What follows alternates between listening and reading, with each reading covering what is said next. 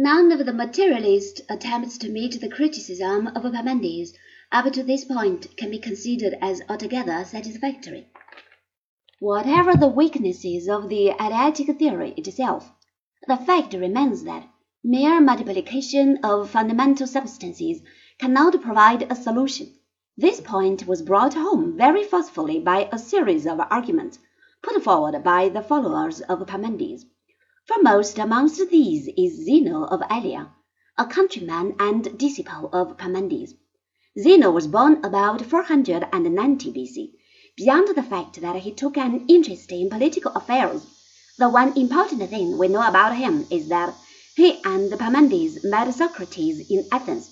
This is reported by Plato, and there is no reason for disbelieving him. The Eleatic doctrine as was shown earlier, leads to very startling conclusions. For this reason, many attempts were made to patch up the materialist doctrine.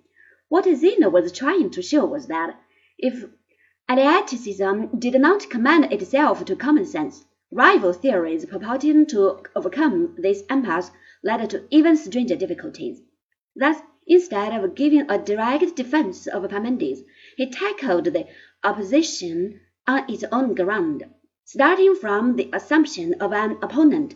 He would show by deductive argument that this involved impossible consequences.